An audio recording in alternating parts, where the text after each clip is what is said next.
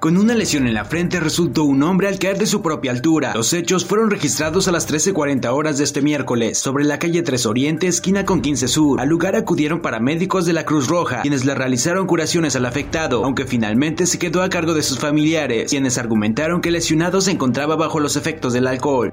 Al menos un 10% del total vehicular que transita en el municipio de Tehuacán son conducidos por menores de 18 años, cifra que es alta de acuerdo con información de tránsito municipal, en donde en la mayoría de los casos los padres son conocedores de la situación. Al respecto, Julio César López Carrera, director del departamento, manifestó que el área ha detectado una mayor presencia de este problema en el centro de la ciudad, ya que en juntas auxiliares la corporación no sale a operar. Cabe destacar que en esas comunidades se ha visto a menores conduciendo diferentes vehículos. En lo que va del año, el área de seguridad pública ha detenido de 10 a 12 personas con portación de arma réplica y alrededor de 15 reales, 100.9 y .38 milímetros, los calibres más frecuentes en la ciudad. De esta situación, Armando Ramírez San Juan, regidor de gobernación, expuso que cuando existe una detención por arma de fuego, falsa o réplica, no se les puede vincular a proceso. Sin embargo, los zampones también han sido retenidos por llevar droga, situación que sí ratifica el protocolo legal.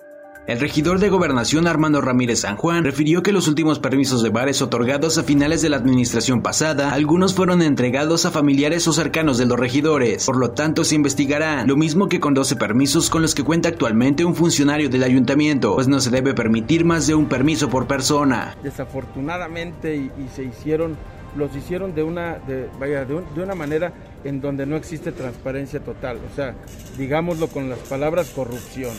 Entonces, ese tipo de, situaciones ya se están checando, se tienen detectados cinco, que por supuesto se va a solicitar su cancelación.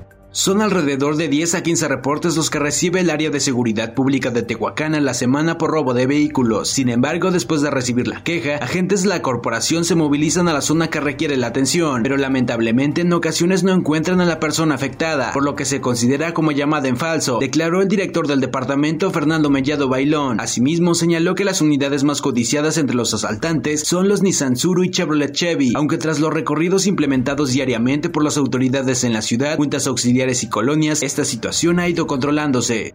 Al menos uno de cada cinco tehuacaneros desconocen el trabajo de la Fiscalía General del Estado. De igual modo desconfían de los agentes de la corporación e incluso consideran que existe corrupción debido a que los trabajos que llevan a cabo no son bien ejecutados y quedan inconclusos, además de que no existe justicia para los casos que se han presentado. Durante este día, el obispo de Tehuacán, Gonzalo Alonso Calzada, ordenó a cuatro sacerdotes, Alfredo López, Adrián Rojas, José Luis Hernández, Manuel León, además de cuatro diáconos, a Mauri Camacho, José López, Carlos González y Héctor Neri, los cuales servirán a la diócesis de Tehuacán. La noche de ayer, elementos de la Agencia Estatal de Investigación, con apoyo de la Policía Estatal, efectuaron una intervención dentro de un fraccionamiento. Dicho lugar ubicado frente a la Cruz Roja, sobre la calle 6 Sur entre 7 y 5 Poniente de la colonia Insurgentes. Hasta el momento, autoridades dieron a conocer que únicamente fueron halladas varias cosas, las cuales fueron confiscadas sin brindar mayor información. Esto ha sido el resumen informativo de Primera Línea, Periodismo ante todo.